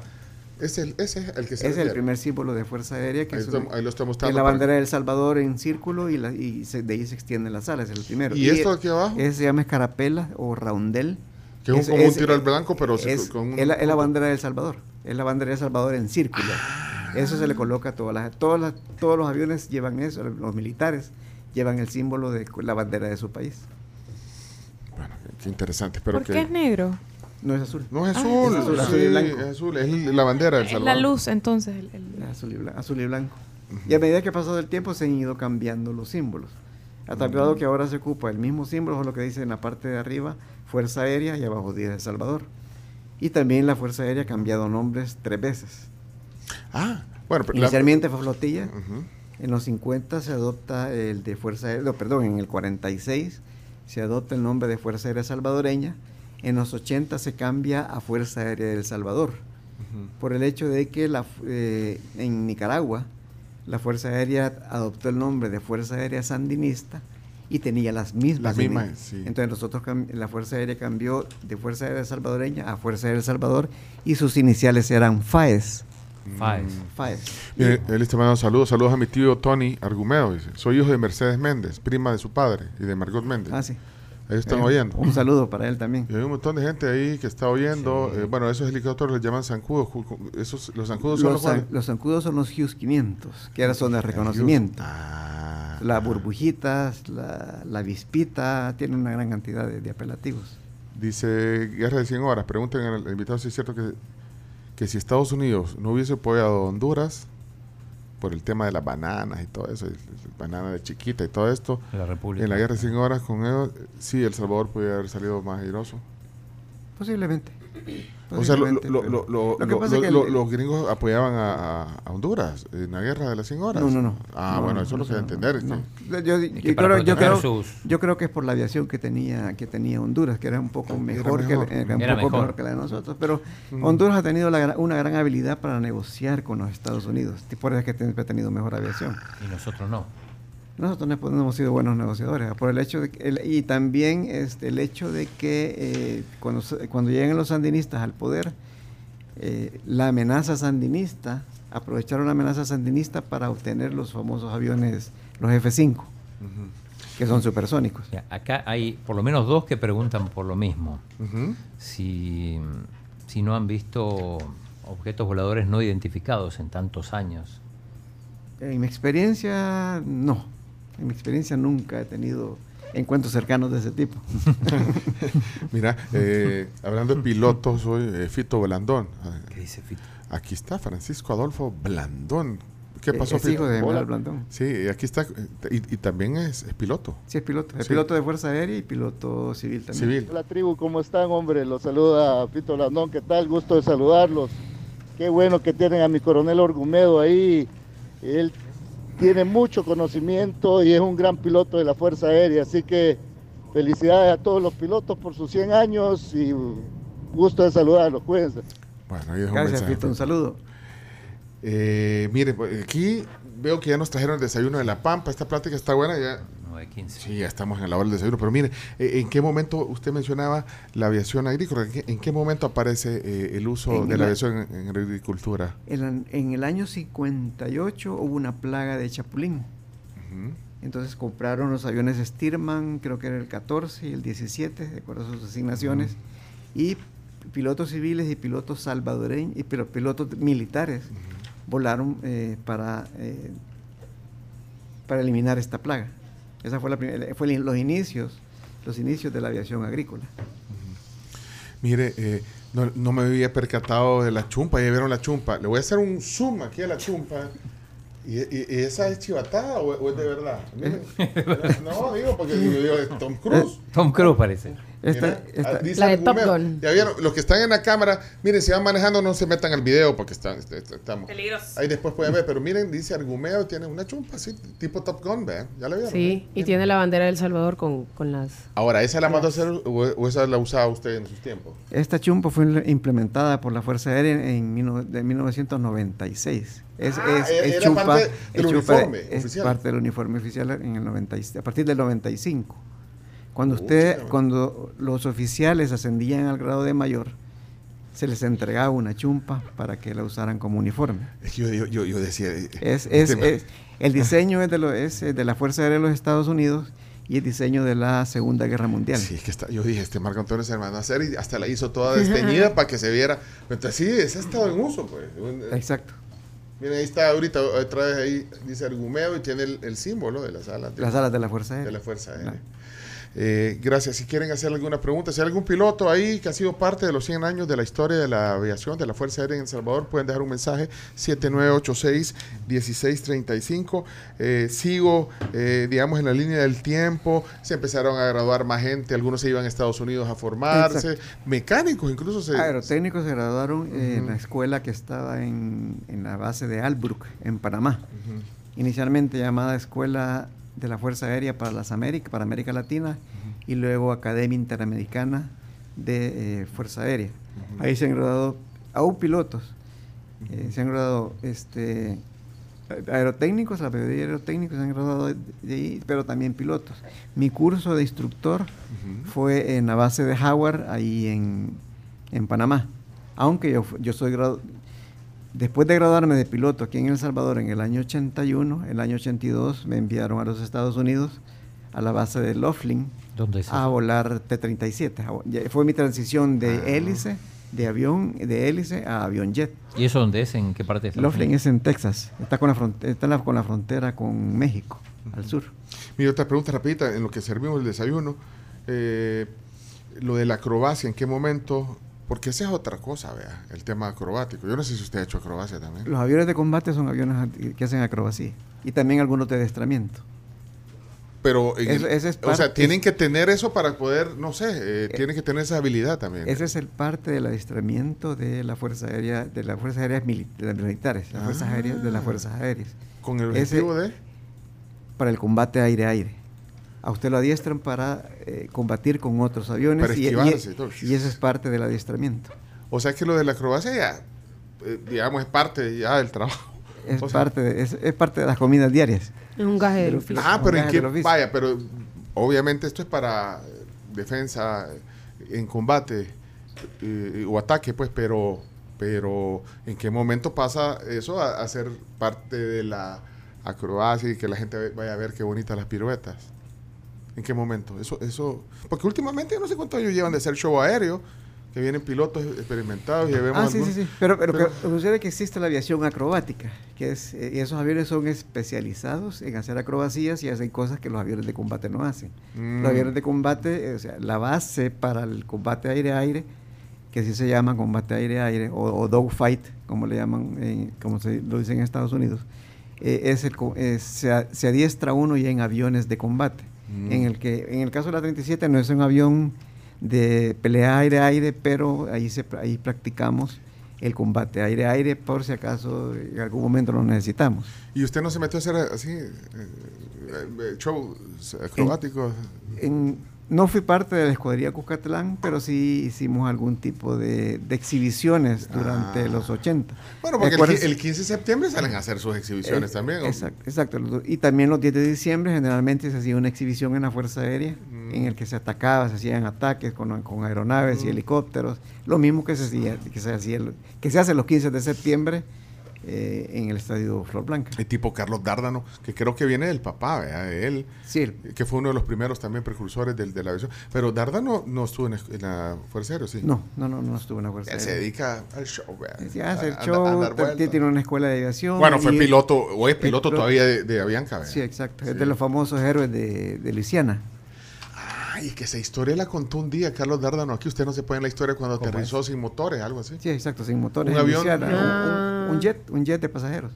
Un de Taca. Sí, Lo creo que, en el- creo que la leí hace un montón. Él y Nicho López, que era el copiloto, y no recuerdo el nombre del, del que iba de ingeniero de vuelo, fueron los que Sí. lograron aterrizar ahí cuando le apagaron los motores. Debe estar el podcast por ahí, o sea, en- Sí. en, en el Spotify debe estar el podcast con Pero- toda la historia, incluso esto hasta lo sacaron en, eh, ¿cómo se llama lo que sale en, eh, en- no sé si es en, en National eh, Geographic o en, o en En YouTube. Discovery, no sé. En Discovery creo En que está. History en Discovery hicieron. Hicieron, ah, que En hacen historias, historias Ajá. así de accidentes, Exacto. hacen unas animaciones y todo. Sí. Ahí lo sacan todo seco a, a el actor que sale ahí. Y O sea, fue una historia muy, muy, Sí, fue una historia de, renombre No. dentro de la aviación, de la aviación nacional. Yo Sí. le tengo mucho aprecio a Carlos Dárdano, a- aprecio, respeto por su trabajo, creo que ha hecho Sí, tiene, como Una le- buena como carrera. le digo, tiene es- escuela de, de pilotos, tiene escuela de aerotécnicos y se dedica a la, a la acrobacía también. Mire, eh, coronel Marco Antonio, ¿qué, qué quiere desayunar? Eh, porque vienen de La Pampa, acaban de venir el desayuno. Eh, ahí están, eh, no sé, ¿qué, qué, Ahí- qué logras ver tú desde aquí, Camilo? Le voy a dar el menú. Hay croissant, que viene acompañado de papas hash brown. Hay omelette de claras con frijoles y plátano. Los huevos divorciados, también bien completo. Este el plato de fruta con granola, yogurt y miel. Y el desayuno americano, que son huevos estrellados con tocino y una tostada francesa. ¿Algo eh, ahí para Eh, elegir? croissant. Croissant, muy bien. Yo le preguntaba antes de entrar al aire, mire, vamos a desayunar, le dije, le dije a Marco Antonio, ve, eh, pero yo no sé si usted como militar a las 4 de la mañana, está- no, me dijo, los pilotos comemos a cualquier hora, así me dijo. A ¿verdad? cualquier A hora. cualquier hora. Aún durante el conflicto desayunábamos en el helicóptero o en el avión. O sea, nos daba la misión, no nos daba tiempo de comer, íbamos al comedor, agarramos una bolsita con panes, de, con frijoles y queso y, y nos íbamos. En el y en el ¿no? camino íbamos, íbamos comiendo. Imagínense, con el- y, con la otra el celular. Menos mal que no le pusieron multa aérea. Buen provecho. Muchas gracias, por estar aquí. Miren, aquí estamos eh, sirviendo gracias a La Pampa. Eh, voy a poner unos mensajes en los que nos vamos a la pausa porque tenemos aquí un pequeño segmento más. ¿Qué dicen aquí, Marco? Hola, hola, amigos de la tribu. Un saludo a todos, un saludo a su invitado. Eh, pues yo tuve el gusto de, de moverme siempre ahí en, en el cuartel, en el aeropuerto de la Fuerza Aérea, ya que mi papá fue oficial de ahí. Ah, miren. Yo creo que mi coronel Algumeo lo conoció, ya falleció mi papá. Él era aerotécnico y Marco, también Marco era, Amaya se llama el en su momento era una persona encargada de armamento, el teniente Amaya Burgos. Amaya Burgos, exacto. Así que un saludo. Gracias. eh, Coronel Gurmedo, como muchos más héroes del Salvador que defendieron a su país. Saludos. Héroes del Saludos, Salvador. gracias igual. Dice Saúl eh, Zamora. Buenos días, tribu. Qué magnífica charla. Muy enriquecedora en cuanto a la historia de la aviación. Felicidades a la Fuerza Aérea y a la, a la aviación en general de nuestro país. Atentamente, Saúl Zamora mandó un mensaje de texto. Dicen que Mayday salía la historia de Mayday, Árdano. sí, eso tiene Catástrofes aéreas en Agio. eh, se, se llama Taca Vuelo 110, algo así se llama. Sí, por si lo- está en YouTube, ahí lo pueden buscar. ya. Esa historia. Saludos, tribu. Qué buena entrevista. Felicidades a todos los colegas pilotos. Bueno, de ser piloto. Pero el Chomito también dice que es piloto, pero de, vos sos pilot of the airways. No, Jorge Eh, Escobar es el que, el que escribe. ¿En Jorge? Escobar Bruno. Jorge- Ah, Jorge Bruno. Coqui, Coqui. Claro. Ah, mira. Aquí está, ma- no, no lo teníamos guardado. Chino, ¿qué pasa? No, no, No, había guardado no, a no Coqui. había- a Coqui Escobar. Pero dice saludos a la tribu, qué buena entrevista. Felicidades a todos los colegas pilotos centenarios. Eh, nuestro lema es a la hora y en cualquier lugar. Ese es el lema de la Fuerza Aérea. A la hora y en cualquier Ahora en lugar. cualquier lugar. Bueno, atentamente. Para el desayuno también aplica. ¿eh? Para todos. Atentamente, piloto aviador Jorge Escobar Bruno. Saludos, Coqui. Y bueno, ah, voy a seguir leyendo más porque si no, no desayunamos. ¿Qué- ¿Quería decir algo rapidito antes de, No, no, le iba a decir que es el primo de Escobar Amaya. de Eduardo? De Eduardo sí. Escobar Amaya, de la hormiga. Mira, él no pudo, lastimosamente Eduardo, no, no, no pudo Eyectarse, de la, eyectarse, porque- y eso es automático. Perdón que, que no lo deje desayunar, pero No, eso, no, eso es, es- automático. Tiene, ¿Cómo, No, en cómo la- funciona en, la- un avión en de estos? Sí, en la parte de abajo, a los lados, hay una palanca. Inicialmente es una palanca con una especie de disparador, pero luego fue cambiado a una, a, su- a la- a una palanca. Sin el disparador, solo se acciona, se sube. Pero eso tiene Y- que ser y- rápido, es una reacción. eh, en- bueno, Eh, no, en- no, exacto, sí, tiene segundos para prepararse. Solo, solo ala, ala las, las, las manecillas y sale disparado a la silla. Y va con y después- paracaídas siempre es como parte del equipo. El respaldo es el paracaídas. El uno se pone el paracaídas y, y es el respaldo de la o aeronave. sea que le eyecta con todo. con ah, todo. esa- sí, ah, silla y piloto se, va- se van y hay una separación en el aire hasta que se abre el paracaídas. Y uno como piloto puede ver que ahí viene el misil y dice, bueno, este me va a dar. O sea, esa reacción de segundo que usted dice. Sí, con, con lo que le pasó a ellos, este, los, había otras aeronaves en los alrededores porque estaban dando apoyo aquí en Usulután, en Tierra Blanca. No, no era Tierra Blanca, se me ha ido el nombre. Este, y los pilotos, los pilotos que andaban en los alrededores le, le gritaron misil, misil, misil, que ese es, el, ese es el grito, llamémosle el grito de combate. En ese momento trataron de reaccionar, pero el avión, por el armamento que llevaba, era tan lento para virar que no alcanzó a quitárselo y le pegó en el lado derecho, el lado, el lado de Escobar Amaya. Posiblemente la explosión dañó la silla y él no pudo, él no pudo salir. El, el piloto sí pudo salir Y y se salvó, pero él, él, él se fue con el avión. Hay muchos pilotos que pasaron eh, ese momento y que lograron eh, eyectar. ¿Ese es el término correcto? Sí, eyectarse, Eye- eyectarse, sí. Sí, porque Eh, van a hacer- porque es que aquí hay que hablar el español, si no nos agarran. hay- Eyectarse, está Eyectarse, bien. sí. Y entonces, pero hay, hay varios que, porque no sé cuántos. El otro es mi coronel Andrade, él en- durante la ofensiva apoyando en San Miguel, Ujú. Eh, pero este es otro, otro- eh, fue, él, él fue impactado por fusilería, él, no el Ah. avión, el avión estaba bueno, pero eh, el sangramiento era tanto que en un momento se desmayó y decidió lanzarse ahí por San Miguel, el avión se destruyó, pero él, él sobrevivió, fue el que murió en el año 2002 eh, practicando para un show aéreo, mi coronel Andrade. Bueno, Bueno, esos también momentos, anécdotas, triste anécdota para, para, para nosotros, los compañeros de Eduardo, pero, pero bueno, ahí está, en combate, digamos. En combate. En combate. Vamos a la pausa, regresamos. Esta plática es eh, en el contexto de los 100 años, que hoy se cumplen 100 años de la Fuerza Aérea de El Salvador y aquí con su libro y todo, que de verdad está excelente, está Marco Antonio Argumedo, el, el coronel Argumedo, piloto aviador aquí en la tribu. Buen provecho. Ya ahorita lo acompañamos para decirle. Venimos con el cierre de la plática 7986-1635. Carms. Vámonos a la pausa con Semix, que llegó con los mejores productos para la construcción. Encontralos en todos los puntos de venta EPA. Y también te recordamos que el Centro Médico Escalón está a tu disposición 24 horas para eh, diferentes servicios. Hospitalización, cirugía ambulatoria, también tiene laboratorio clínico y clínicas con especialistas de prestigio. Todo esto en un solo lugar. Pedí más información al 2555-1200. Y contigo tenés todo, solo con la mejor red de El Salvador, tenés el mejor internet, también tenés paquetes para estar siempre conectado con tus contenidos y los smartphones que más te gustan. Conoce más en tigo.com.sb. 9 de la mañana con 40 minutos. Agradecemos a La Pampa por tan deliciosos desayunos. La interrogante de nosotras con Camila es cómo logra La Pampa hacer una selección tan perfecta Sí. de su plato de frutas con yogur. Es que todo, o sea, todo lo que incluye el plato de frutas, todas las frutas son dulces, Son extremadamente dulces. Pero están en su punto. frescas. Siempre están en su punto. De verdad que impresionante. Bueno, Nosotros recuerden que... Felices con la pampa. Sí, ¿verdad? pueden encontrar los desayunos de la Pampa de lunes a viernes en la sucursal de Santa Elena. Traen eh, jugo de naranja y, por supuesto, su respectivo café. Mire, eh, estamos con la plática. El chino me tiene el WhatsApp, pero ya lo voy a agarrar. Sí, chino, eh, úsalo.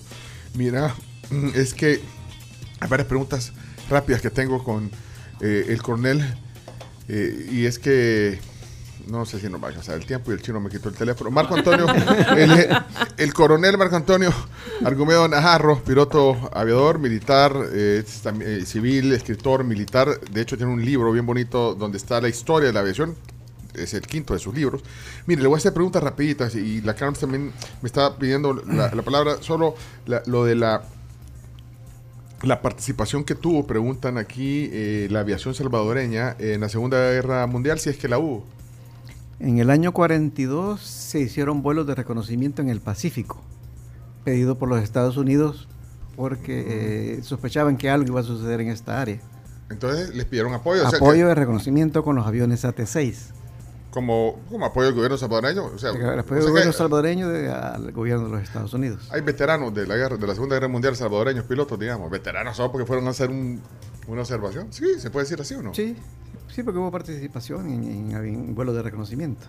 Y ya luego, digamos, en la historia más reciente ha habido apoyo en un montón de misiones. ¿verdad? Que hemos visto que pilotos han ido a, a apoyar misiones de paz o, o algunos otros. Sí, esa es la nueva, la nueva modalidad y es una parte eh, que nos que le ayuda a la Fuerza Aérea para, su- para mantenerse adiestrada y es la participación en misiones de misiones de paz. En Aquí- este momento estamos en, en la Fuerza Aérea, perdón, está en Mali, en la República de Mali. Ahí hay, pilotos Ujú, sí, salvadoreños. ya van ocho contingentes, está el octavo ahorita. Mm. Hay unos que fueron contingentes de, de- con seis, que están con seis helicópteros, pero también tuvimos participación eh, como eh, torreros, administrando torres de control. Bueno, eh, Carms. Sí, yo tenía la, la consulta. eh, hace unos años se hizo muy, muy viral pues el hecho de eh, que una mujer era piloto, Susana Ibarra.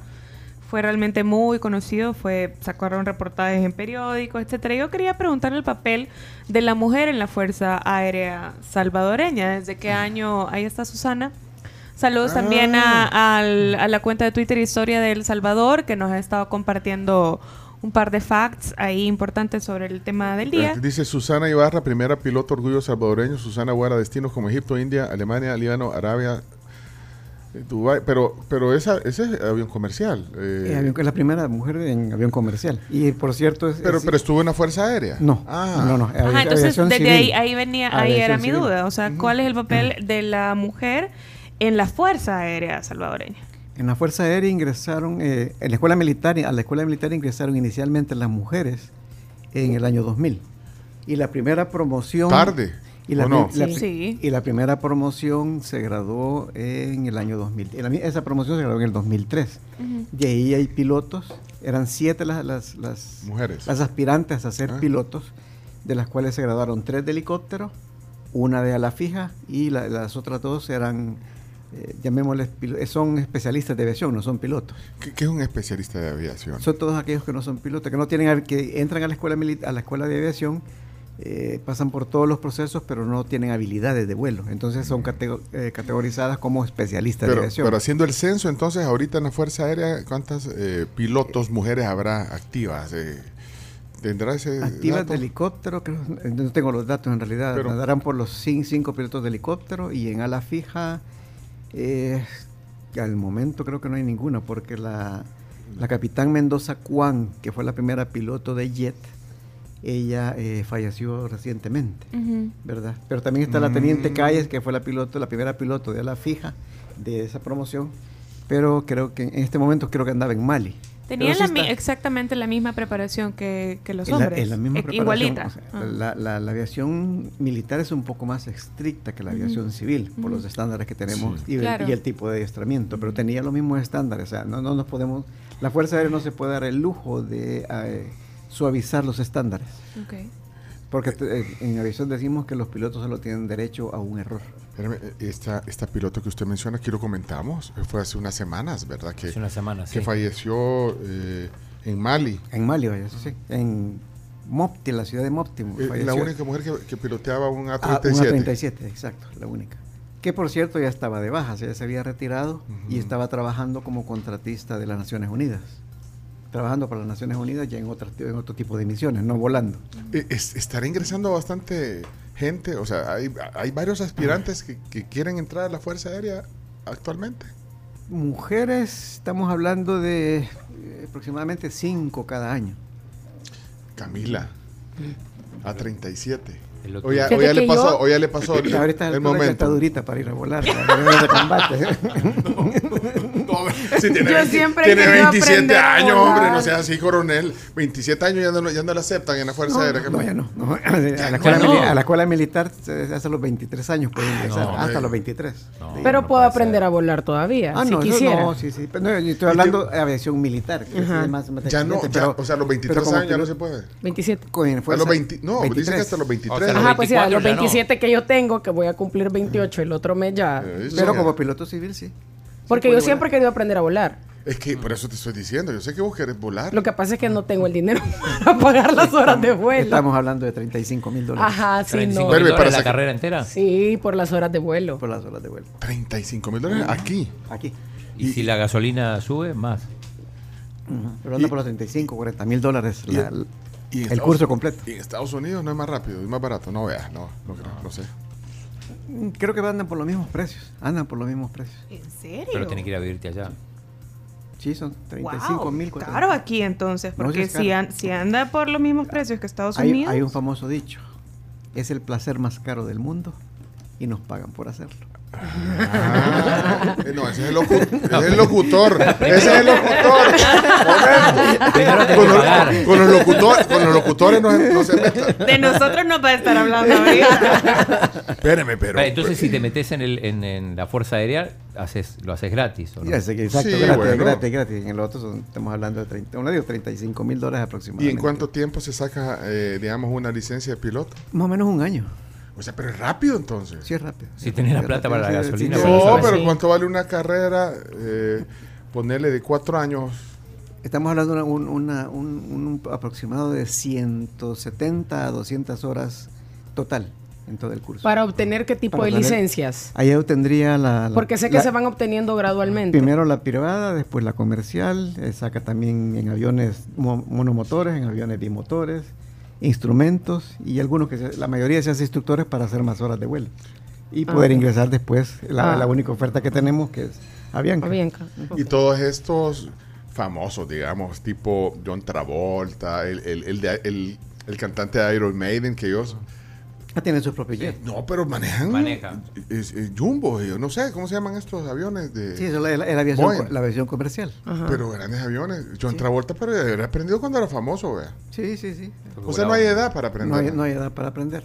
Solo para la cuánta- Lo, lo Fuerza que sucede Aérea. es que los estándares, es decir, para Fuerza Aérea sí es, eh, la edad máxima para entrar a la escuela militar son 23 años. Ok. Pero ¿y por qué? ¿Hay alguna razón de, de por qué tiene que estar hasta esa edad?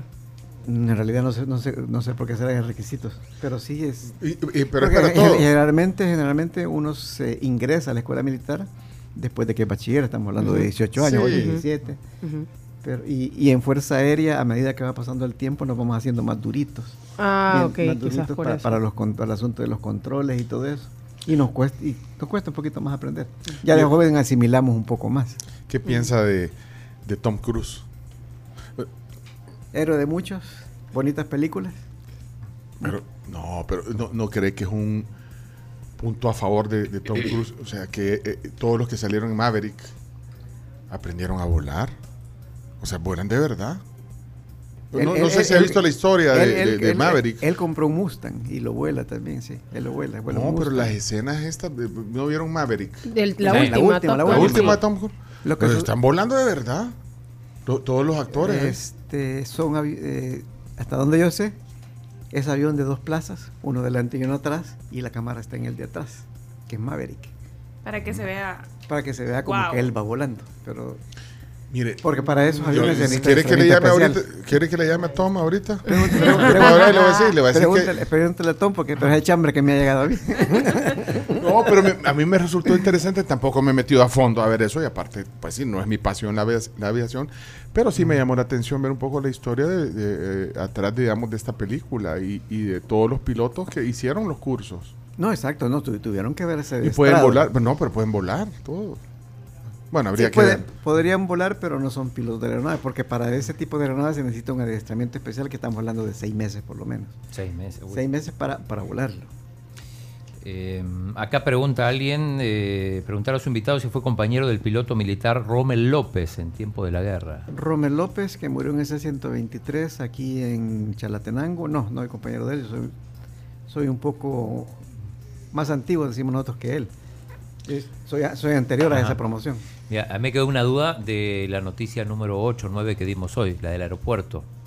Que, que a Ah, que que- y, además vos haces, vos haces estudios de, de opinión, de chino datos.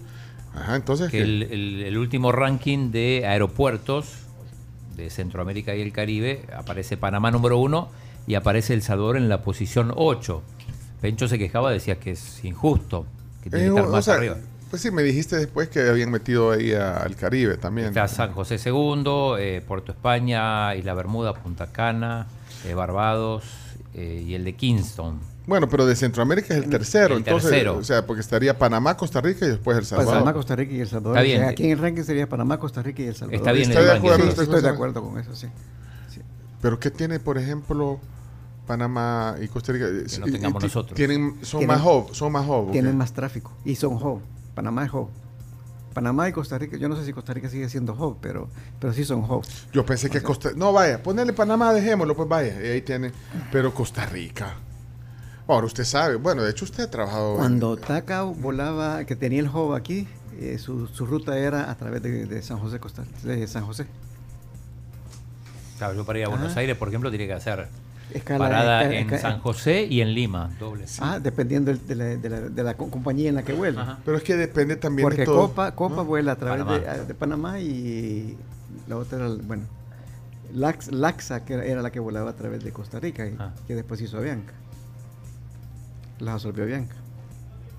Entonces el tercero de Centroamérica. Para mí, sí, el tercero. Aunque algunos no cuentan a Panamá como Centroamérica, en ese caso sería el Habría- el segundo.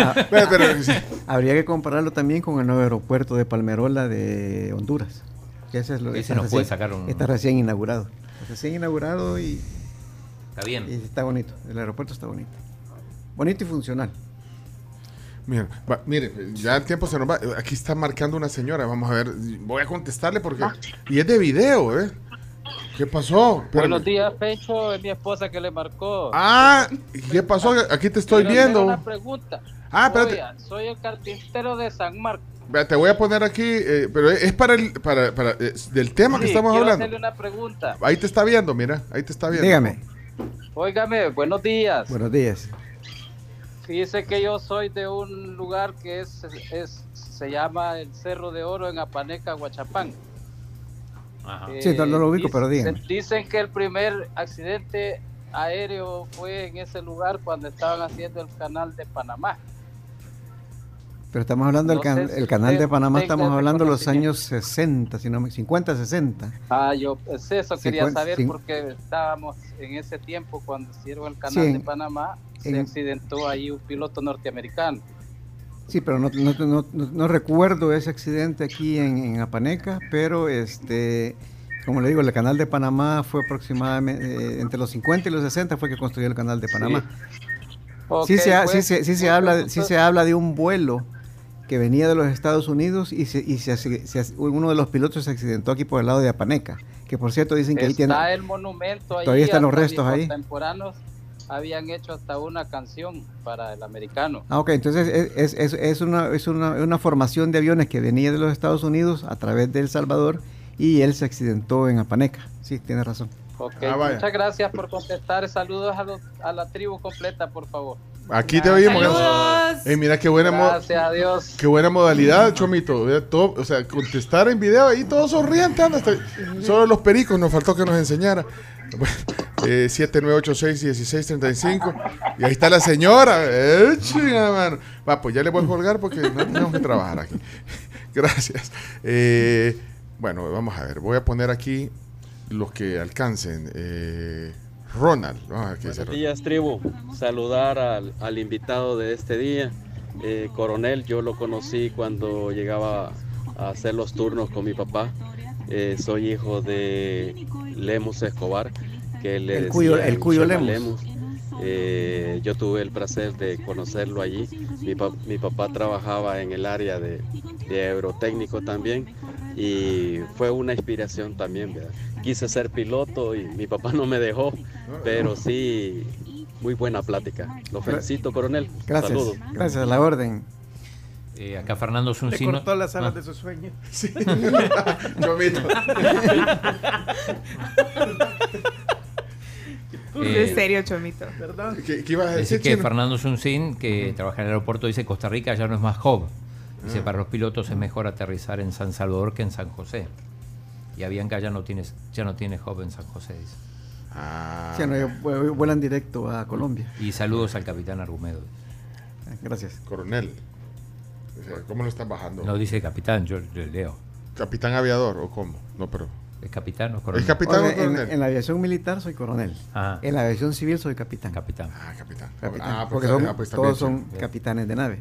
Ah, ok. Pero allí son capitanes. Ok. Ronald. la tribu, Hola, un abrazo. eh, qué chivo escuchar a los señores pilotos. eh, un abrazo ahí, bendiciones. Ahí les comparto un video de un choque aquí por Aguilares. Ay, hijo mío. Saludos, bendiciones, la tribu. Gracias. Mira, si, si alguien quiere hacer el formato videollamada, o no, vean, podemos descubrir un monstruo. vea, No, sí, Sí, después- pues no, no, ah, pues no, pues no. desatemos esa. Sí, vaya, ok, está bueno, pues. Buenos días, buenos días, tribu. Este, le han dado el desayuno ahí al, al piloto como cuando se lo daban a los niños que le hacían el avioncito con la cuchara. Abre la boca. En serio, hombre. No son serios nuestros oyentes. Perdón, coronel. Es que estos oyentes. Espérate, eh, Gamaliel. Hola la tribu, buenos días. Qué interesante la conversación que tienen con ese experto en la aviación y la historia de la guerra de nosotros, ¿verdad? Mi pregunta es para ahí, para el experto, para coronel. Si el día de mañana nos atacaran, nosotros estamos en la condición de, de responder, estamos, estamos preparados. No me voy a contestar igual que el ministro, ex ministro de Defensa. La Fuerza Aérea se adiestra diariamente, por decir una, una- una palabra, diariamente en misiones de combate. Eh, Es cierto que nos dedicamos a en desastres naturales, que hacemos transporte de personal, pero nuestra misión es la defensa de la soberanía y tenemos que estar listos. Estamos. Si, si no estamos listos, el- el- el- nuestro pueblo nos lo va a cobrar, pero estamos listos. Por eso es que estamos en Mali, adiestrando a nuestros pilotos de helicóptero en Mali. Y los pilotos de la base aérea de Comalapa se adiestran todos los días en misiones de combate. Mire, y hablando de misiones, de- bueno, obviamente misiones humanitarias y todo esto, pero y, y- y el tema del narcotráfico, eh, ahí juega un rol importante la, la Fuerza Aérea.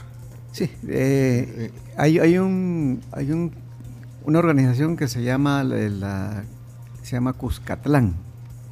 Fuerza Fuerza Tarea Conjunta Cuscatlán. Esta fuerza de tarea es eh, está, está organizada con la policía, la Fuerza Naval, la Fuerza Armada y la Fuerza Aérea con sus helicópteros y los aviones de combate. Mm. Los aviones de combate se encargan de hay y CEPA, que son los que tienen los radares. CEPA eh, adquiere el, el blanco, llamemos un avión que no está autorizado, la Fuerza Aérea reacciona, tiene cinco minutos para reaccionar con sus aviones de combate para interceptarlos, a tratar de obligarlos a que desciendan o aterricen. Y si no, eh, el único papel que hacemos es acompañarlos, porque de acuerdo a los convenios de Chicago no podemos derribar aeronaves civiles, a no ser que seamos atacados. Y si de acaso aterrizan, para eso están listos los helicópteros, que son los que llevan al personal del Comando de Fuerzas Especiales para capturar a, los narcotraficantes. Sí se han hecho, varios, Se han hecho. varias intercepciones en los años 2000. Bueno, miren, eh, vamos a tratar de poner la mayor parte de, de mensajes. Doctor Solano. Eh, aquí tenemos a Alberto López, eh, corresponsal para Infodefensa, para Centroamérica. Infodefensa. Y Alberto López, corresponsal de... Alberto López, sos, sos corresponsal para, para Infodefensa. ¿o? Son todas mentiras, son toda una mentira. No sé, pero pongámoslo. Hola Pencho, buenos días.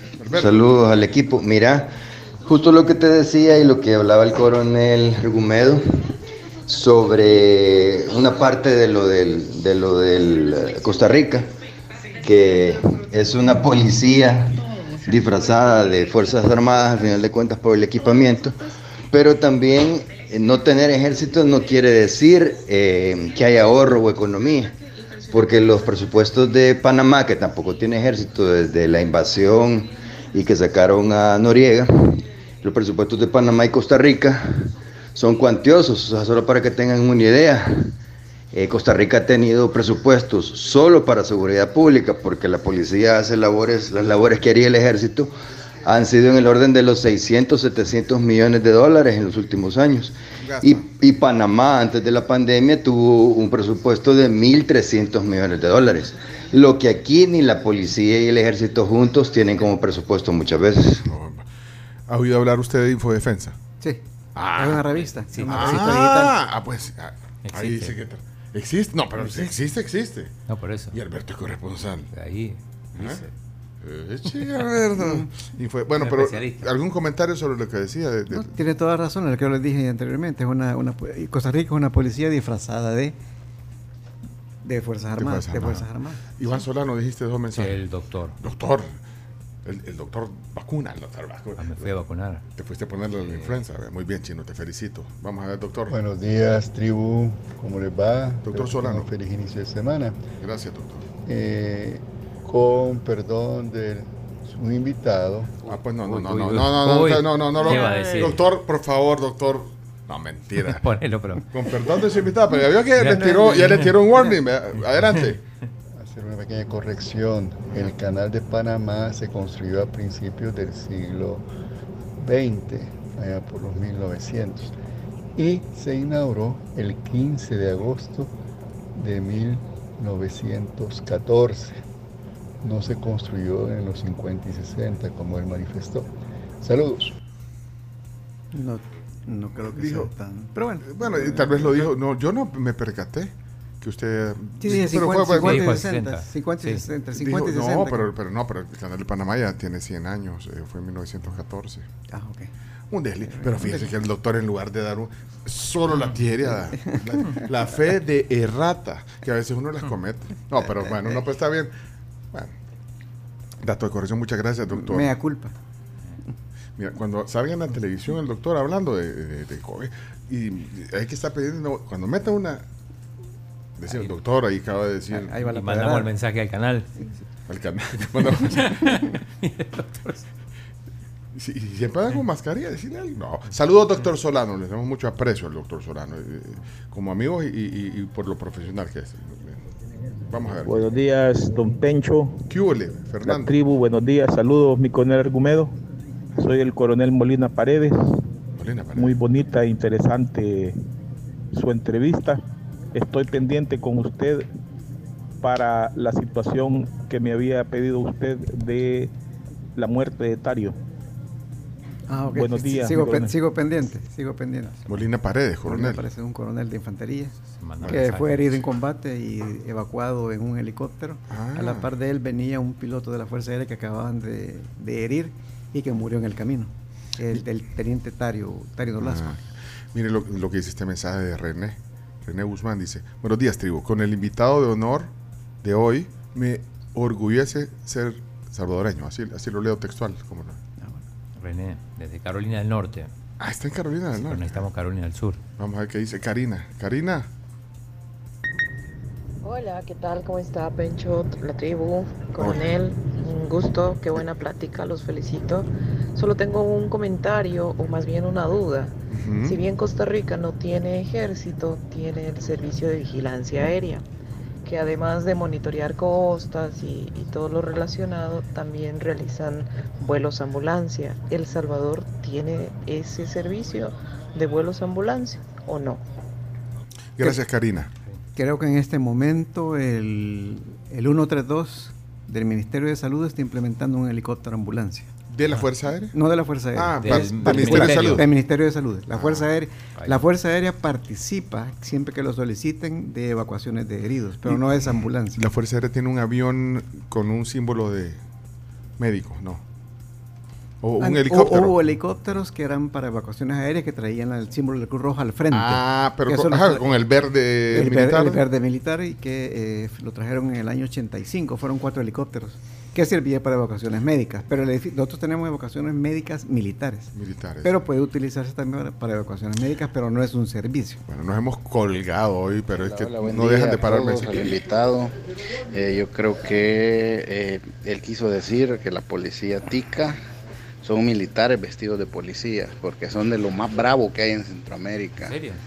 Eh, le hablan fuerte a la gente, no la tratan tan bien, son bien estrictos de verdad.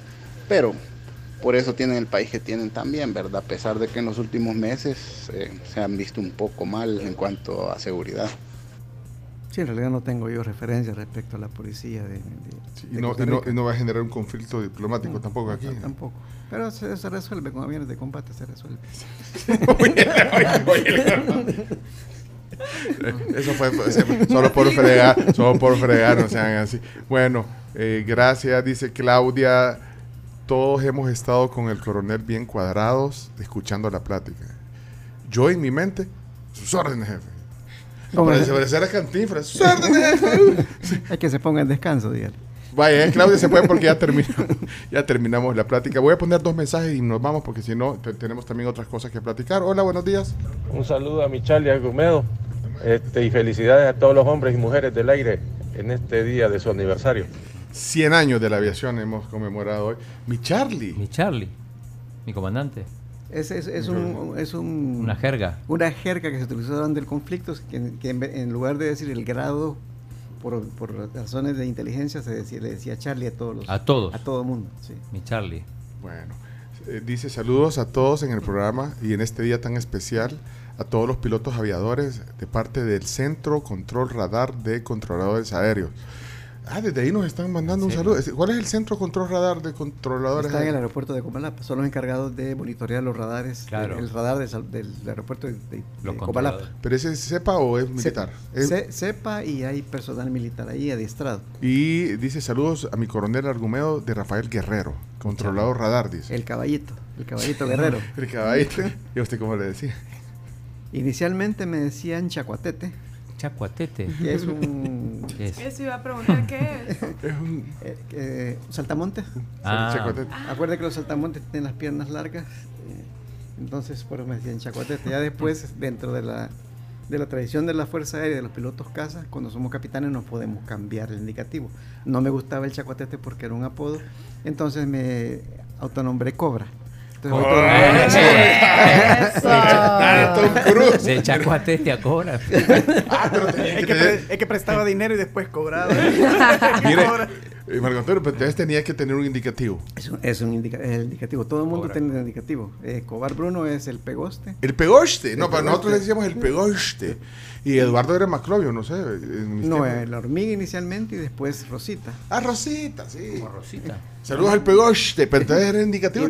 O sea, no se ve, no se ve, ve mal entonces los apodos, No, no, no, los no, indicativos. eso- eso lo y, utilizamos. y así se hablaban cuando. Así, eh, por radio sí nos comunicaban, no, no decíamos nuestros nombres, sino que el indicativo. Pegoste, pegoste, quilto, chacuartete. Chacuatete. ah, pero era parte también, pero era, Es parte de la jerga normal de nosotros. pero era por la guerra o, o es general para tener ese. Es en general desde los inicios de la aviación. Ah, sí. No, pues está mejor cobra que chacuartete. ¿Y vos qué sería, Chomito? Quiero ver el mapache o algo así. El mapache. No, mejor dejate el chomito. Gracias, eh, coronel. eh, gracias, Marco Antonio. De verdad que, que ya nos imaginábamos la plática así, muy ilustrativa. Estos libros, este libro que tengo en mi mano, lo estoy mostrando. Justo lo ha lanzado la semana pasada y, y la- eh, se llama Historias con alas de metal y los hombres del aire que la forjaron. Reseña histórica del centenario de la Fuerza Aérea Salvadoreña. 20 de marzo 1923, 20 de marzo, que es hoy, 2023. ¿Dónde podemos conseguir este libro? Por el momento solo conmigo, pero lo voy, lo voy a llevar a la librería de la UCA. En la librería de la ¿Lo va a UCA no- llevar? Lo voy a Pero, llevar. pero ya está el tiraje. Ya está, no, el tiraje ya está. Está, ¿Tiene ya- usted en su bodega? Sí, sí. Sí, yo tengo. De, este, o sea, de las cinco, este, este cuesta 15 dólares. 15. Y, y los, los otros que... Ah, tiene otros libros también. Dijo que tiene cuatro libros nomás. Este es el quinto libro que escribe. cinco, son cua- en total son cinco libros. Todo vas a llevar a la UCA. Uh, Sí, sí, de aquí va para la. UCA. Yo dije, yo dije que era para caídas, pero no, ahí andan los libros. Eh, ¿Esos cuáles son esos libros anteriores? Solo, si quieren, los voy a mostrar para que lo vean. Eh, pero esta es otra edición. Ese es, Es lo mismo. Pero Están igual. divididos en Sí. partes. Está dividido en partes. Ah. Y pero todos son sobre la historia de la aviación. Ah, eh, los cuatro primeros son de relatos, con la historia construida con relatos, y Ah. el otro es una reseña histórica, el último. miren, eh, 15 dólares. Esto vale Eh, igual. Esos todo. valen 20. Estos Esos valen valen 20. 20 y el, el- el último cuesta 15 dólares. Pero, pero si, eh, si compramos este, el último, que vale 15, tenemos una reseña interesante. Creo que. Ahora, si ya quieren entrar en más detalles, nos vamos Ahí con está, esto. exacto. Para conocer en detalle qué es lo que nos ha sucedido durante los desde los años 50. Mire, eh, coronel, le voy a decir una cosa. Nosotros aquí.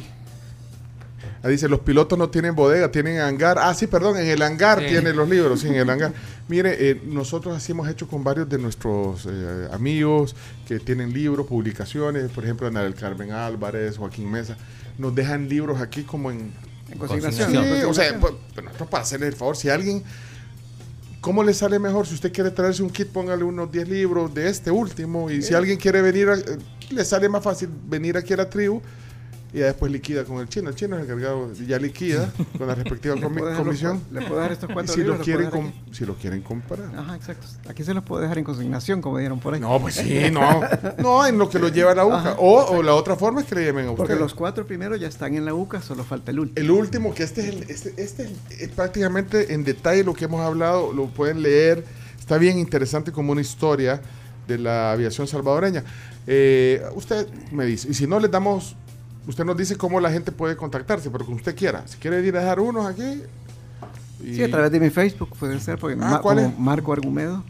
Ah, bueno, como Marco. Argumedo. Marco Argumento. Ahí nos avisa, nos ponemos de acuerdo, pero tenemos que irnos del aire ya. Pues son las...